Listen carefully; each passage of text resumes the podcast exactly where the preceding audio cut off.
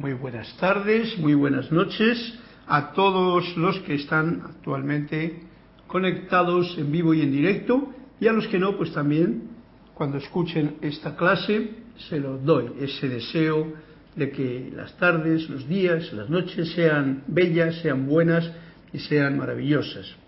Y eh, soy Carlos Llorente y esta es la clase de la voz del yo soy de los martes, aquí en directo, en vivo, desde la sede de Panamá, del grupo Serapis Bay en Panamá.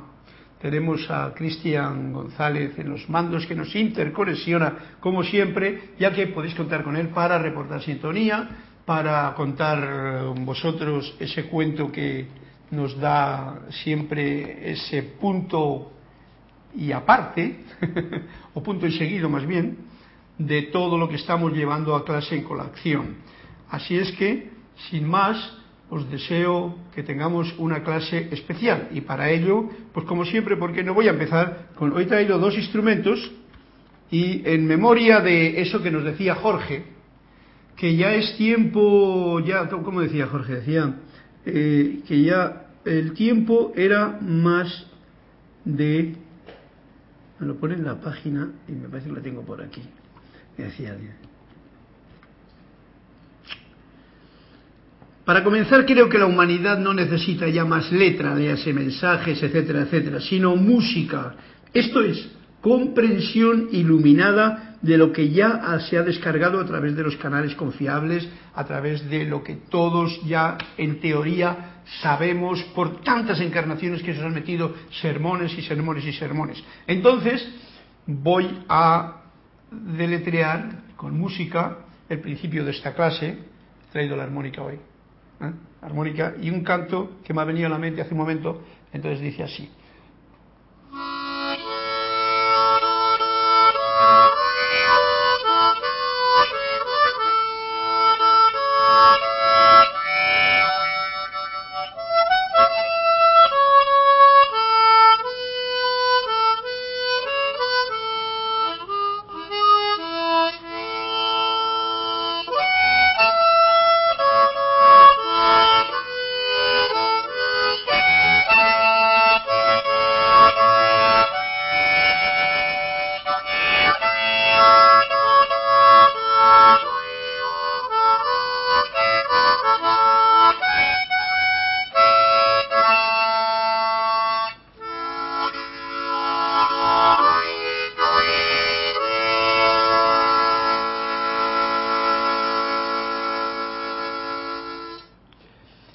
Recuerdo a ese tema que en el libro de los maestros nos pone como que fue un canto de despedida de algunas personas o de alguien, no sabemos, porque esas cosas son lo que dicen, no lo que yo he podido comprobar, del hundimiento de la Atlántida, aquella civilización que estaba tan bien, por lo que se ve, en cierto momento, pero que en otro momento como que decae. Es como el imperio romano también decae, todo tiene una subida y una bajada porque eh, así es la historia de este mundo del poco yo.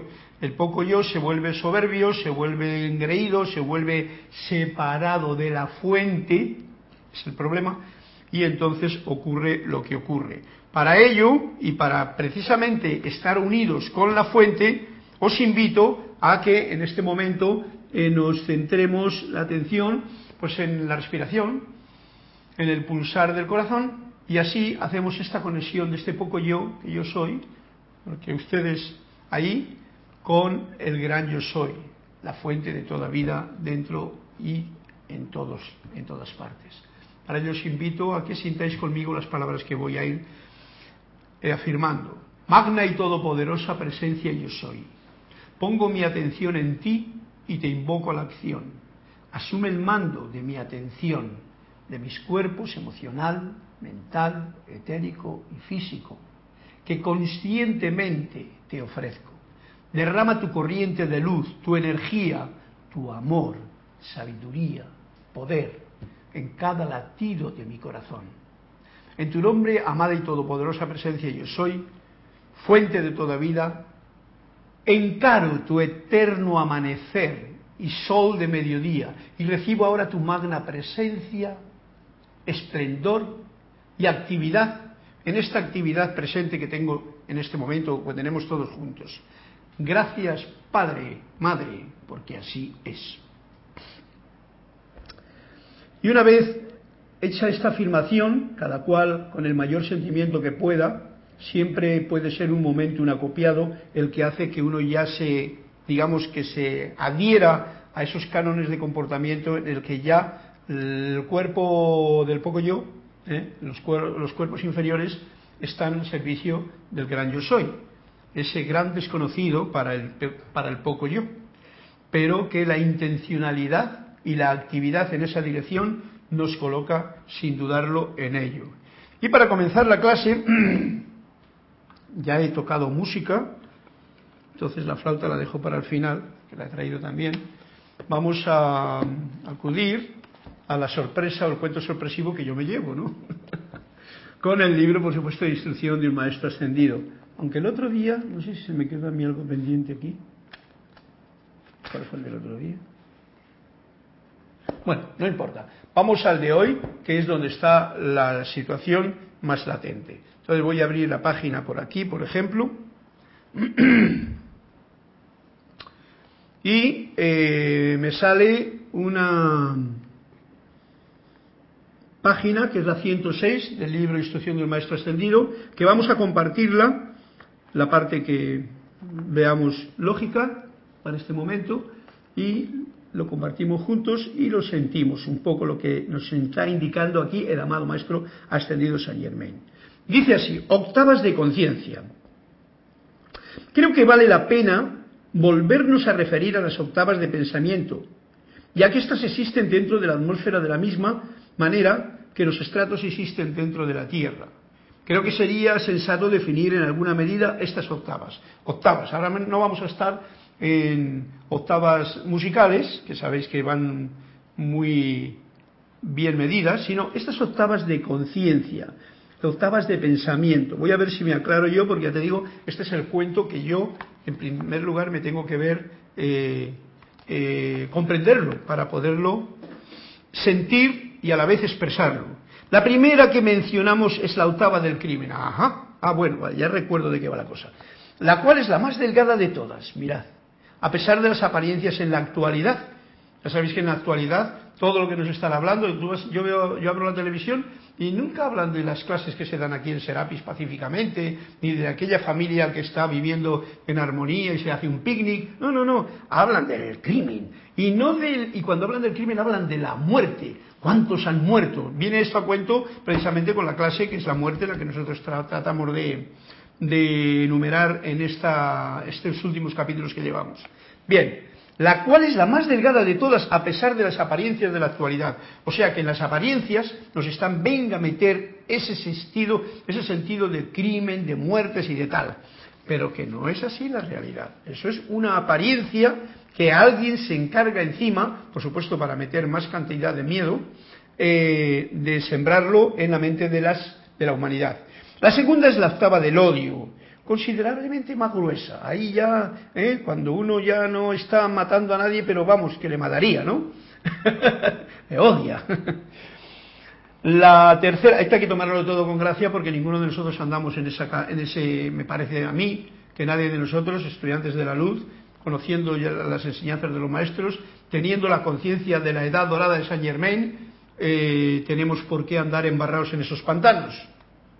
Y si por casualidad algo te viene así de reprumazo, porque a veces vienen esas ondas eh, atmosféricas, porque está cargada la atmósfera de cosas de esas, pues uno no se las hace uno con ellas, sino sencillamente sabe uno que elijo el amor aquí donde parece que hay odio aunque sea en mi propia mente por un momento. Bien, seguimos. Considerablemente más gruesa es esta etapa. La tercera es la octava de la ira, ah, ese cabreo general que algunos cogen contra todo, contra la vida, contra... ¡Ay, la vida! La vida es el regalo más grande que, la, que, la, que, tenemos, que nos, ha, que nos ha sido dado. Es el regalo más grande. ¿Por qué desperdiciarle en cualquiera de estas actividades? ¿Eh? Digo yo. Muy sencillo. Vale. La cuarta es la octava de la crítica y condenación. Uf, aquí ya patea todo el mundo. Está como chaputeando. Esto es como el petróleo cuando uno lo pisa. Uy, no se separa de él ni harto de vino. Crítica y condenación. Ya sabéis que esos son todas en el escalafón de estas estados de conciencia. Son una vibración baja que deberemos de eludir cualquier acercamiento a esas situaciones.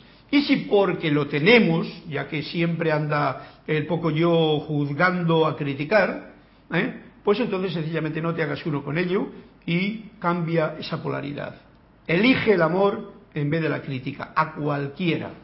Eso no quiere decir que uno no pueda hacer un comentario de cualquier clase, porque somos libres y el libre albedrío no quiere decir. Ahora, otra cosa es cuando uno se empecina, como se, se, se esfuerza en mantenerse criticando a la vida.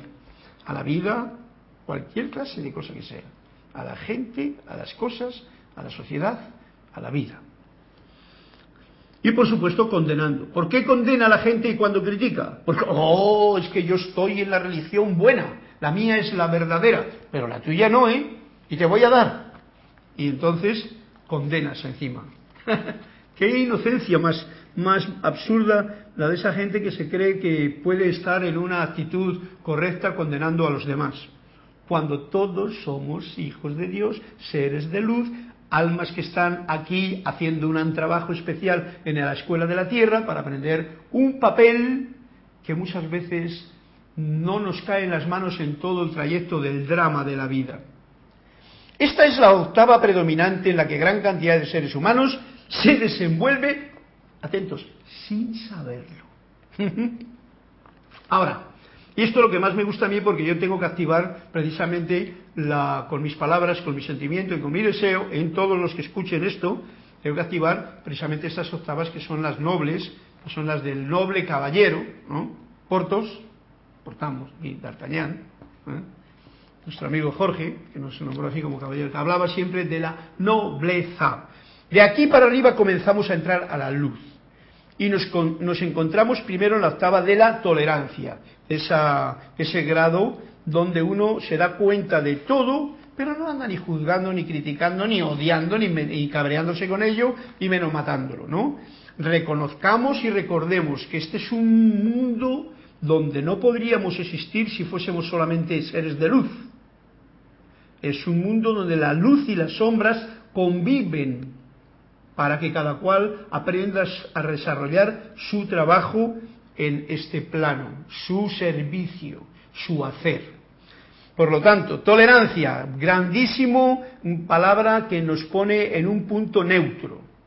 Y de aquí tú ya trabajas arriba, que es la voluntad de darle a todos libertad de pensamiento y palabra. Libertad de darle a todos la libertad de pensamiento y palabra. Eso quiere decir que uno puede pensar lo que quiera y puede decir lo que quiera. Y tú le das libertad.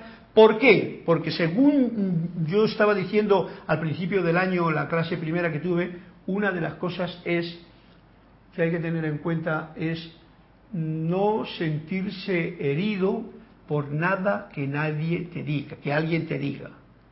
O sea, ¿cómo sería eso? Eh, yo no sé si lo apunté la, palabra adecuada.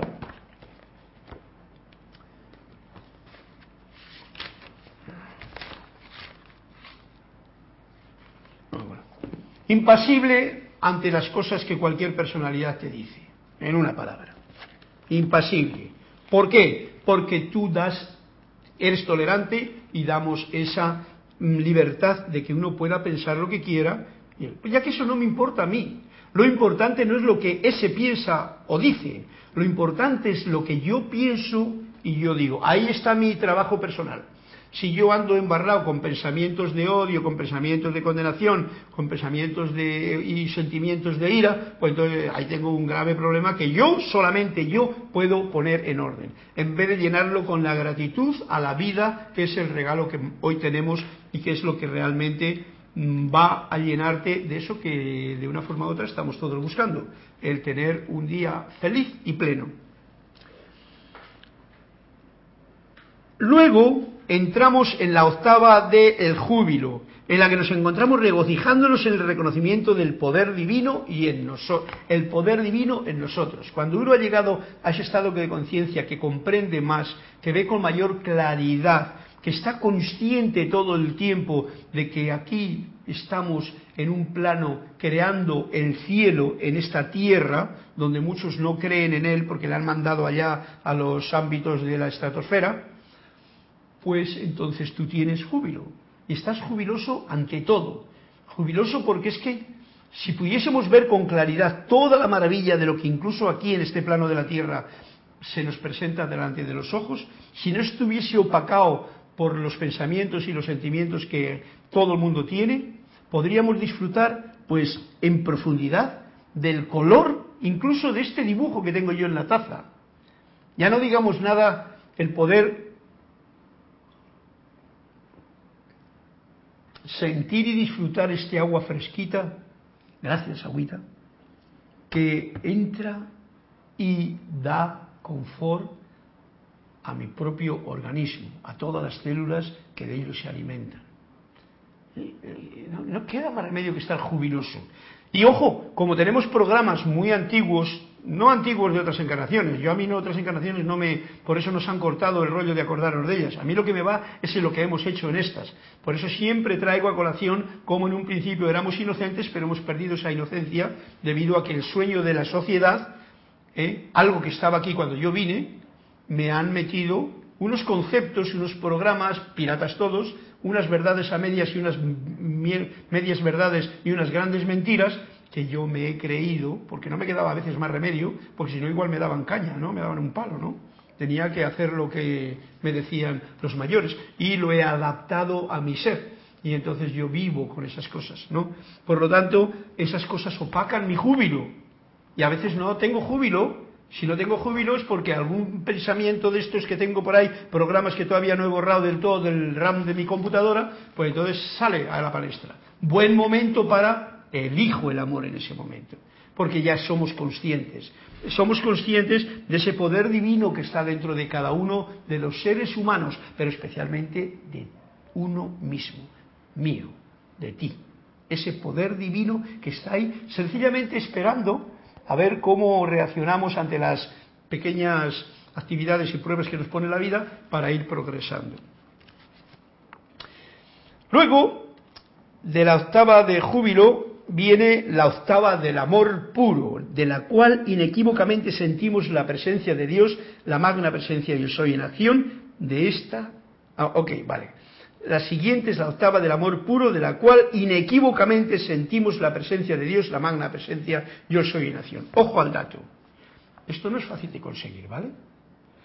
El poco yo se cree que entra en octavas de amor en cualquier momento. Pero fijaros lo que nos dice aquí Saint Germain, de la cual inequívocamente, o sea que tú con toda certeza sientes la presencia de Dios en ti, no afuera, no que has visto a la Virgen ni una luz allá, no, no, en ti.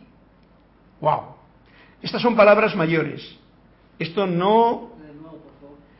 La siguiente nos da de amor, de la cual inequívocamente, o sea, sin equivocarte. O sea, el poco yo debe de callarse ahí para poder no equivocarse, porque si entra el poco yo, se acaba el gran yo soy. Eh, inequívocamente sentimos la presencia de Dios.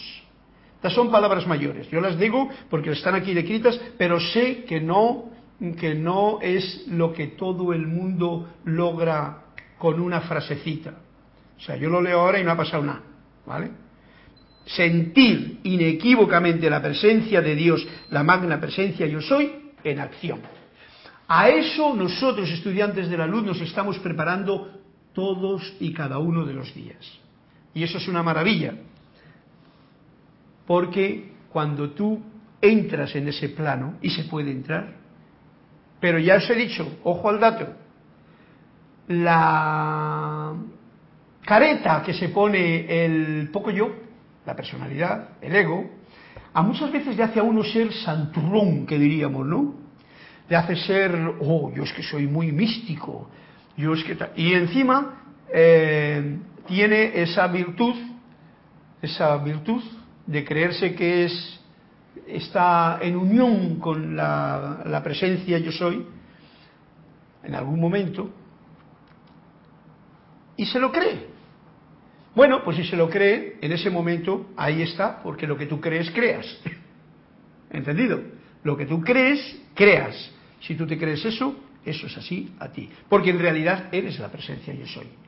Pero el inequívocamente sentirla es otra cosa. Cada cual que profundice en estas palabras, porque de ahí nos va a llegar otra, la otra situación, que de esta, octava, de esta octava subimos a la octava de la felicidad perfecta. Felicidad perfecta quiere decir que siempre eres feliz, que ya no te inmuta ninguna de las actividades que ocurren a tu alrededor, sean buenas, medianas o malas, como las quiera uno la gente calificar. Ya no, tú sabes que todo tiene un propósito, cada uno está cumpliendo su misión, todos tienen su problemilla que aprender y cada vez es más variopinto y más complicado de comprender muchas veces para la gente. Lo importante es que yo haya sentido inequívocamente esta presencia yo soy dentro de mí con este jubiloso llenarme de aire, incluso de aliento santo, de vida, y llenarme de ello y sentirlo, sin las palabras, sin los conceptos del poco yo, sino con el silencioso silencio expectante que nos da ese momento de silencio, esa experiencia. Entonces entra uno a la, octava de la felicidad perfecta. Mientras tanto, sabéis que estamos rodando siempre en esa felicidad que sube y que baja cual noria, o como, ¿cómo se llama? Montaña rusa, o etcétera, o valle y, monte y colina, ¿no?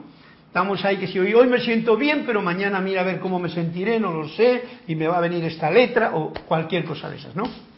Total, que ahí nos ha descrito bien claramente esas vibraciones bajas ese centro profesional que llamo de la tolerancia, necesario para la existencia de un estudiante de luz, para poder continuar y bucear en la profunda, el profundo misterio del, del, yo soy, para lograr, pues lo primero, el júbilo ¿eh? de la comprensión, segundo, el amor puro, el amor puro, que te da el, sentir, el sentir inequívocamente a la presencia de yo soy dentro de ti y por supuesto lo ves en todo, en tu hermano, en aquel que parece que es un malandrín, en todos. Y entonces también llegas a ese estado de conciencia de felicidad perfecta. Bueno, pues aquí tenemos un escalafón bien grande para poder saber que nos queda un, un no un trabajo por hacer, un quitarnos de encima todo lo que no nos deja ver ni el amor divino, ni la presencia yo soy, ni la felicidad perfecta. Porque está todo aquí, en todos ustedes, en todo el mundo, en mí, a disposición, esperando a que destapemos toda la basura que sobre ello echamos con esta actividad eh, inconsciente o consciente más o menos del poco yo, como le llamo, personalidad, ego, etcétera, Buena gente todos, ¿vale? Todo es parte de esta comedia que estamos haciendo. Para poder de, como diría yo, eh, andar por, esta, por este camino, hemos de saber que lo más importante es tener una conciencia bien clara de lo que el amor es y de lo que no es. A ver si esto me ande aquí. Por ejemplo, eh, yo tenía aquí apuntado una cosa. En el amor, por ejemplo, existe la justicia. En el amor existen estas, estos puntos que hay, por poner un, hacer una especie de escalafón. De la tolerancia para arriba ya comienza a sentirse el amor en el grado verdadero interno.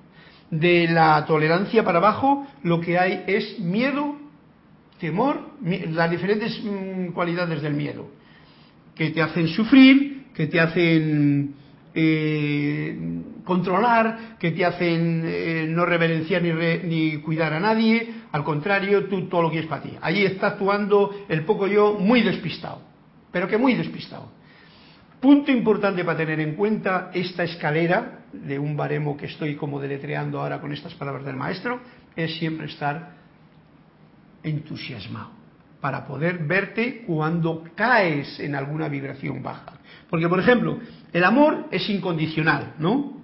Y sin embargo, el miedo está lleno de condiciones. Ahora ya estoy hablando, el, amor es esa parte de arriba de la tolerancia, el miedo es esa parte de abajo. Esa parte de abajo que hace que uno tenga crítica, condenación, ira, odio y crimen, por definirlo con unas palabritas, ¿no? Ahí tenemos ese punto, eh, el, el camino del miedo dice, dice así, por ejemplo, yo te amo, pero si me permites que te controle.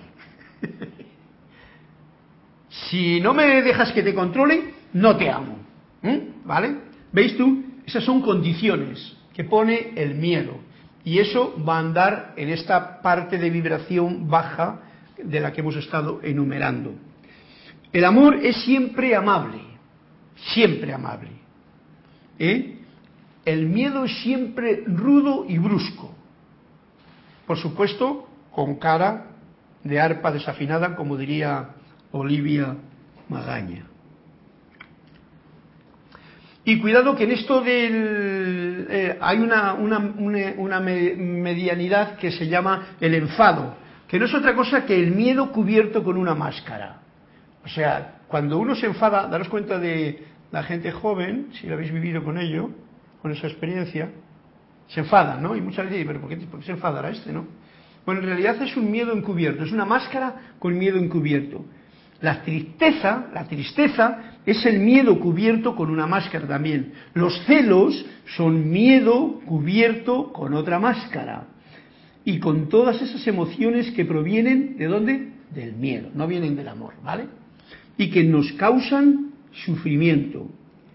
Únicamente en esos estados somos capaces de fingir amabilidad, pero no es muy sincera esa amabilidad, es un fingimiento, fingimiento, ¿vale?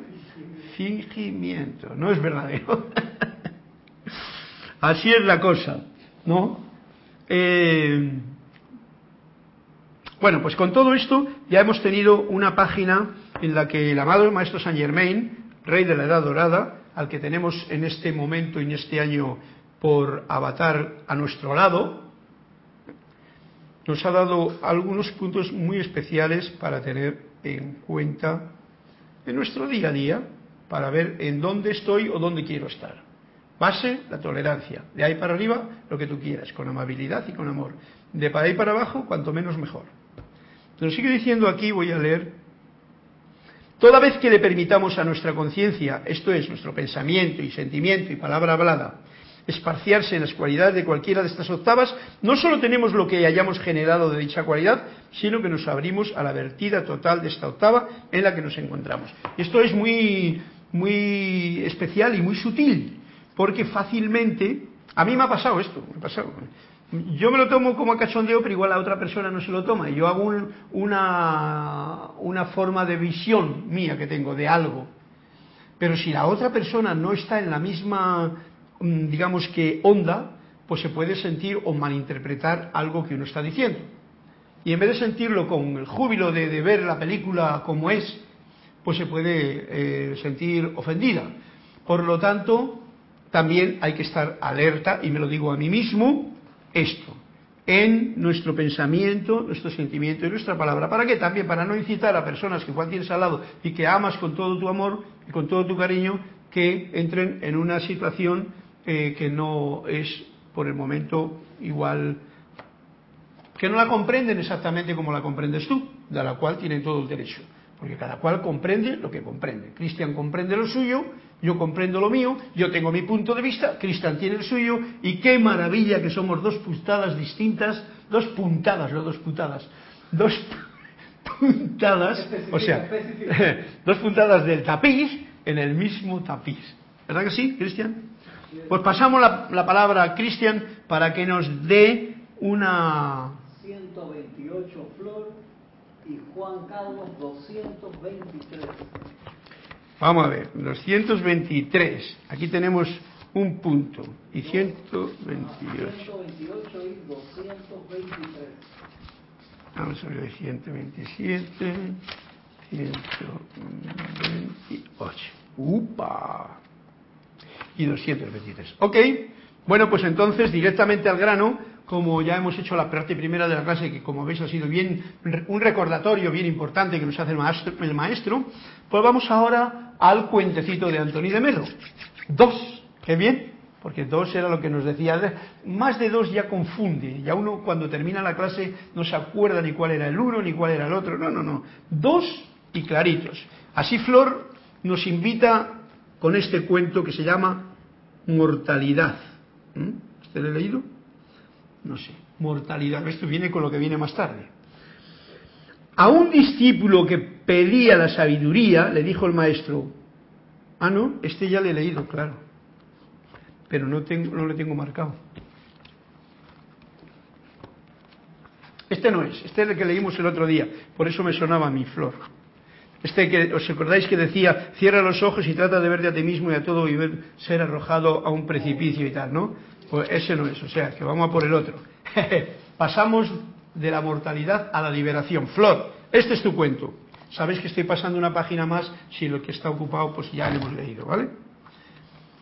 ¿Cómo puedo alcanzar la liberación? Dice un alumno al maestro. Intenta descubrir quién te tiene atado, respondió el maestro. El discípulo regresó al cabo de una semana y dijo, oye, nadie me tiene atado. Entonces, ¿por qué pides ser liberado? Este fue el momento de iluminación para el discípulo que de pronto quedó libre. ¿Ha visto? Está fino, está, está hilando fino aquí. Voy a ponerle la, señal y describo un poquito, con tu permiso, Flor, lo que yo entiendo de esto o las palabras que me vienen a cuento con respecto al cuentecito, para que no sea un cuentecito solo, así. ¿Quién te tiene atado? Intenta descubrir quién te tiene atado. Estas son las palabras profundas, porque a veces uno piensa eh, en, lo básico, oye, pues mira, en la pierna no tengo ninguna atadura, no tengo grilleta, aquí tampoco, las manos tampoco, no estoy atado, no me han puesto una cosa en la boca. Oye, nadie me ata. ¿eh? Externamente. Pero ojo al dato, y esto soy yo metiendo en el cuento un poquito de, de mi, de mi idea. ¿Cómo nos atan los pensamientos de la gente? ¿Qué te parece? ¿Hemos pensado alguna vez en cuán atados estamos por pensamientos de nuestros propios padres, nuestros hijos, nuestros hermanos, que como hemos dicho antes, creen que el amor es tenerte controlado de alguna forma? Cuando alguien tiene controlado a alguien, como decía antes en, la historia de lo de Jesús, de lo del el maestro Saint Germain, perdón, está atando a esa persona, no la está dejando libre la gente, por decir los que están más alrededor, atan o atamos a los demás con nuestra propia forma y creencia de juzgar o de sentir lo que el otro debería de hacer o no ha hecho. Hay miles de formas para atar al personal. Por lo tanto, este discípulo no miró muy allá, pero igual se dio cuenta de lo que estamos diciendo ahora. Pero lo que estoy diciendo yo tiene un sentido especial. Es descubrir quién te tiene atado. Porque si en realidad uno no se siente libre es porque está atado. Y si uno está atado, está atado por miles de cosas. No solamente la gente te ata, uno mismo, que son esas personalidades diferentes que hay en el poco yo, le ata a uno con sus creencias y mentiras que uno tiene de conciencia. Por lo tanto, este cuento, Flor, es bien espectacular porque no pediríamos liberación y nos sentiríamos libres y alegres y jubilosos y amorosos y felices si no nos sintiésemos atados por algo. Entonces, intenta descubrir quién te tiene atado, son las palabras del maestro. ¿Quién de fuera o quién de aquí adentro de ti? en tu poco yo. Y entonces, pues ese es mi deseo, que se dé la liberación en todos. Bien, el otro cuento era de Juan Carlos. Sí, 223. 223. Juan Carlos, si tienes algo que añadir, Flor, pues lo añades, ¿no? Eh, ah, mira, hablando de, de controlar. El cuento de Juan Carlos se titula Manipulación. ¿Ves? Que todo tiene como un nexo de unión aquí en esta clase, me gusta. Manipulación. Y dice, el maestro soportó pacientemente sentado las quejas que una mujer tenía contra su marido. Cuando ella concluyó, dijo, tu matrimonio, cuando ella concluyó, dijo el maestro, tu matrimonio sería más feliz, querida, si tú fueras una esposa mejor.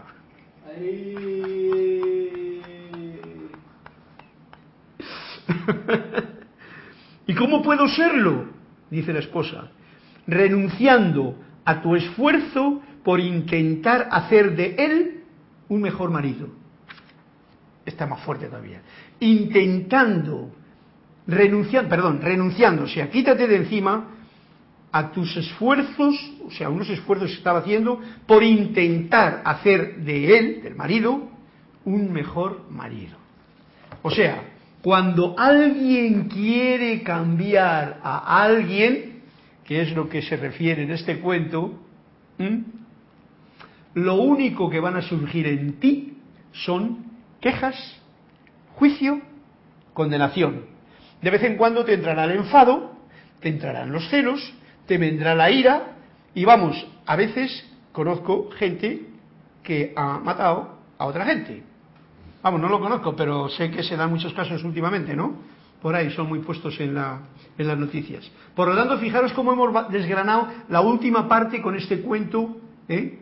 que se llama manipulación. Por lo tanto, qué importante en la edad de, de dorada en la que nos encontramos no manipular a nadie, no controlar, no, no, no, no, no pierdas tu tiempo controlando a nadie, ya que no controlas nada, te descontrolas tú. No trates de manipular a nadie, porque te estás manipulando tú. Sabemos la conciencia de unidad de esta etapa, quiere decir, yo soy tú. ¿eh? Entonces, si yo estoy tratando de controlar aquí a Cristian, ¿qué estoy generando yo? Una división, primero porque le veo a Cristian allá y como que yo sí que sé la cosa y Cristian no la sabe. Y yo le controlo. A ver, haces esto, ¿eh? lo otro, ¿no? Bueno, hay un, un gran rollo ahí en el que prácticamente todo el mundo eh, pisa ese pantano pegajoso que están para tener en cuenta. Juan Carlos, me ha gustado tu cuento, manipulación y veremos, veamos lo que dice como final, para que se nos quede. Renunciar a tus esfuerzos por intentar hacer de él un mejor marido. Fíjate, ni lo intentes. Y que conste que cuando yo leo estos cuentos no los leo como algo que está aquí, los leo como algo que yo he experimentado y siento. Por eso lo comparto con alegría, entusiasmo y si alguien tiene algo que decir al respecto, pues ya saben cuál es mi mail, carlos arroba. Dime, Cristian. Juan Carlos comentaba independencia, cada cual es cada cual. Claro. En realidad es como cuando uno ve, Juan Carlos, gracias por tu comentario, cuando sabemos que somos, eso cuando lo sabemos, claro, ahí, ahí démonos cuenta de que lo importante es que tú, que yo lo sepa, que somos seres de luz, que tenemos un regalo que es la vida que nos la han dado para que la disfrutemos, la exploremos, la inventemos, la creemos en ella o creamos en ella todo lo que haya que crear, ¿eh? amorosa, armoniosa, pura, llena de bondad y el más cercano siempre a la verdad. ¿Eh? Cuando tenemos todo esto, ¿cómo ha dicho Juan Carlos? Que no me he dado cuenta. Cada cual. Claro. cada. Entonces, en ese momento nos damos cuenta que eso es lo que tenemos cada uno que hacer con uno mismo. Ser independiente. No puedes tú tratar de cambiar el mundo de los demás. Daros cuenta que en la época cristiana todo el mundo tenía ese programa. Salvator Mundi. Y se iba, yo me acuerdo cuando era pequeño. Y yo no caía en la cuenta porque yo me lo creía, claro. Y me venían allí con el colegio que estaba yo y decían, no, no, venía un misionero y te hablaba de que las misiones allá y tal. Y a mí me gustaba lo de las fieras y me gustaba lo de la selva, porque yo soy un, un bicho selvático, sal- salvaje. Salvaje, tú sabes lo que significa, ¿no? No. Que vive en la selva, salva selva. Eso no hay que decir que sea un bicho raro, ¿no? que sea malo, No, no, no, que le gusta la selva. Ahora vivo en una selva de cemento, que es la ciudad. Pero en realidad me gusta la selva, donde está lo sorpresivo, donde están los pájaros que cantan, los monos que hacen allí de golpe, ese, esa flor eh, que crece allí pequeñita, o esa planta que cuando la tocas se esconde. Hay unas plantas muy bonitas que haces así. Tengo que trabajar, esas plantas son especiales. Me las ahí en el Parque Mar también. Bien, gracias Juan Carlos por tu comentario y la manipulación dejémosla para la, los dos mil años pasados. En este año, cuanto menos manipulación en tu corazón y en el mío, mejor. Dime. No te había comentado a los hermanos y hermanas que reportaron sintonía, Juan Carlos Plaza de Colombia, Flor Narciso, Cabo Rojo, Puerto Rico, Oscar Hernán Acuña desde Cusco, Perú, y Ariela Vega Bernal desde las Cumbres Panamá, Panamá. Vanessa Estrada desde Chillán, Chile, María Esther Correa desde Anorí, Colombia, María Mireya Pulido desde Tampico, México, y Oscar Hernán Acuña había mandado un mensaje hace rato que decía, si alguien te da un regalo, en este caso una acción inarmoniosa, yo decido si lo acepto o no. Si alguien te da un regalo, una acción inarmoniosa. Ay, bueno, ok, bien, qué gracioso, porque ya si lo consideras como un regalo cualquier cosa, eso es una cuestión de sí, tú eres el que tienes la opción de aceptarlo o no aceptarlo. Oye, mira, gracias por este, sobre todo cuando es muy muy interesante cuando te viene algo que es desarmonioso, estar suficientemente consciente y atento para darte cuenta cómo vienen los tiros para que tú sepas ¿eh? echarte a un lado y que pase la, pase la flecha por otro sitio. Porque si venía con mala intención no es un regalo que te merezca tener.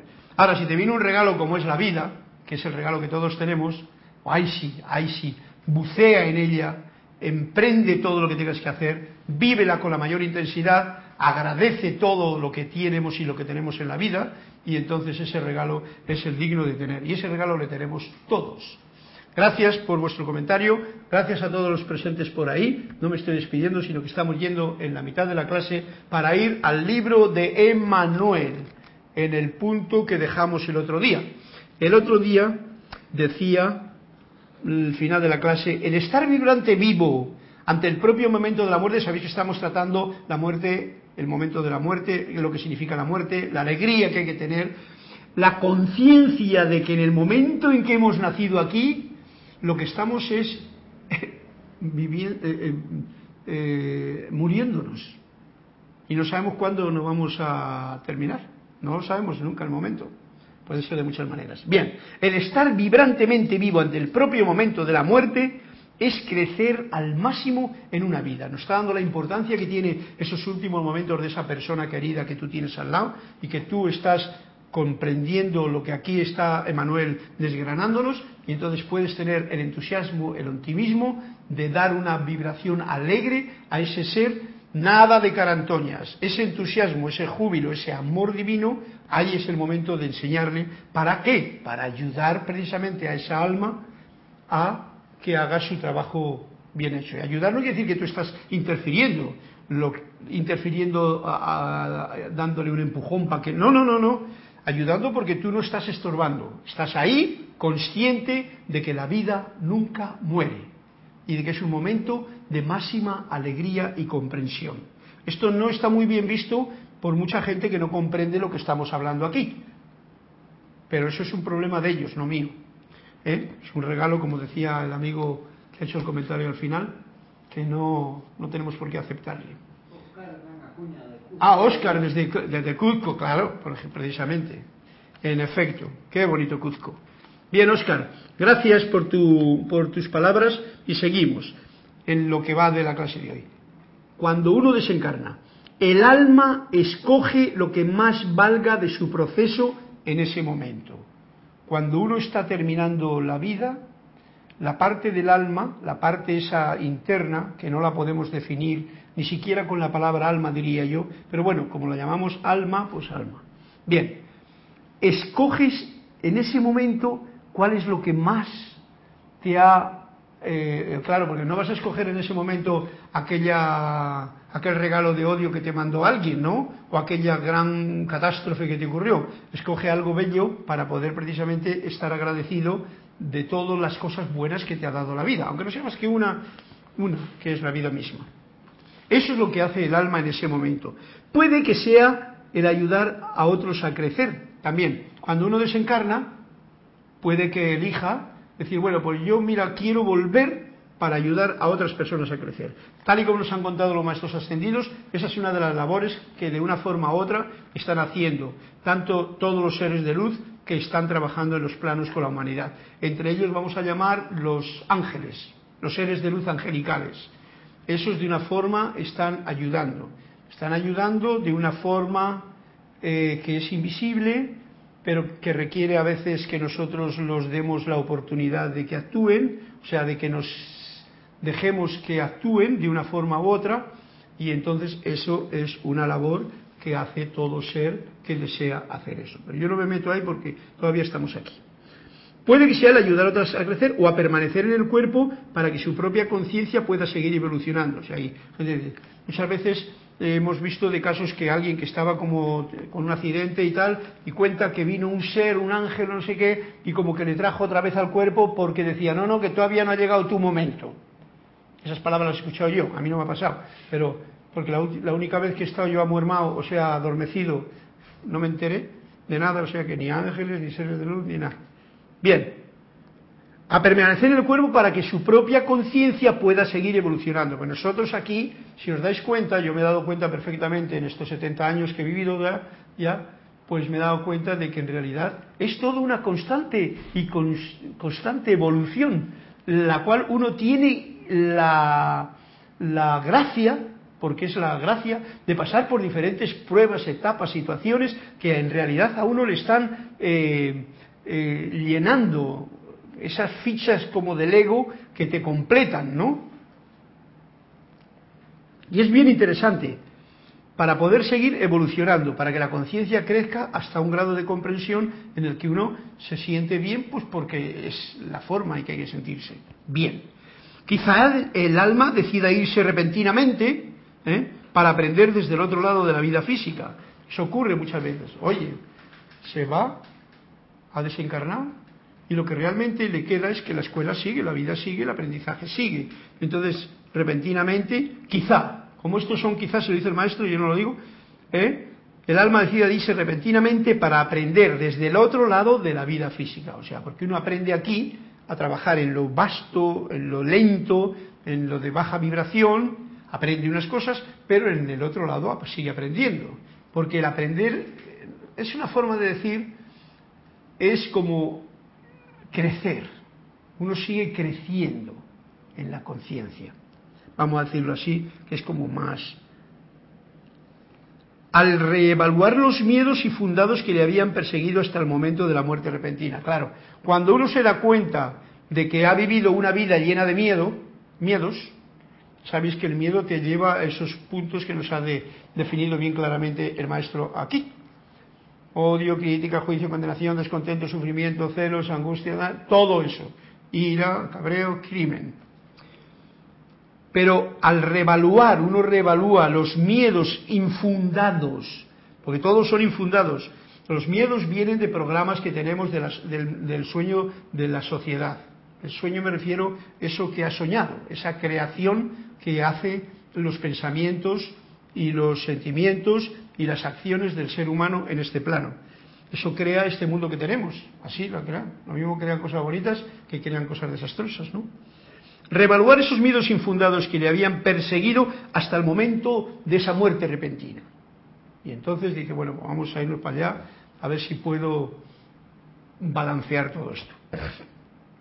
Ahora nos dice Manuel, muy bonitamente, la muerte no es algo que deba causar coaprensión no nos debe de dar culillo, ni apretar eh, las cosas, ni tener miedo de ninguna clase. Eso es lo que este capítulo estoy trayendo yo a la palestra, con el fin de que tengamos esa, esa amistad.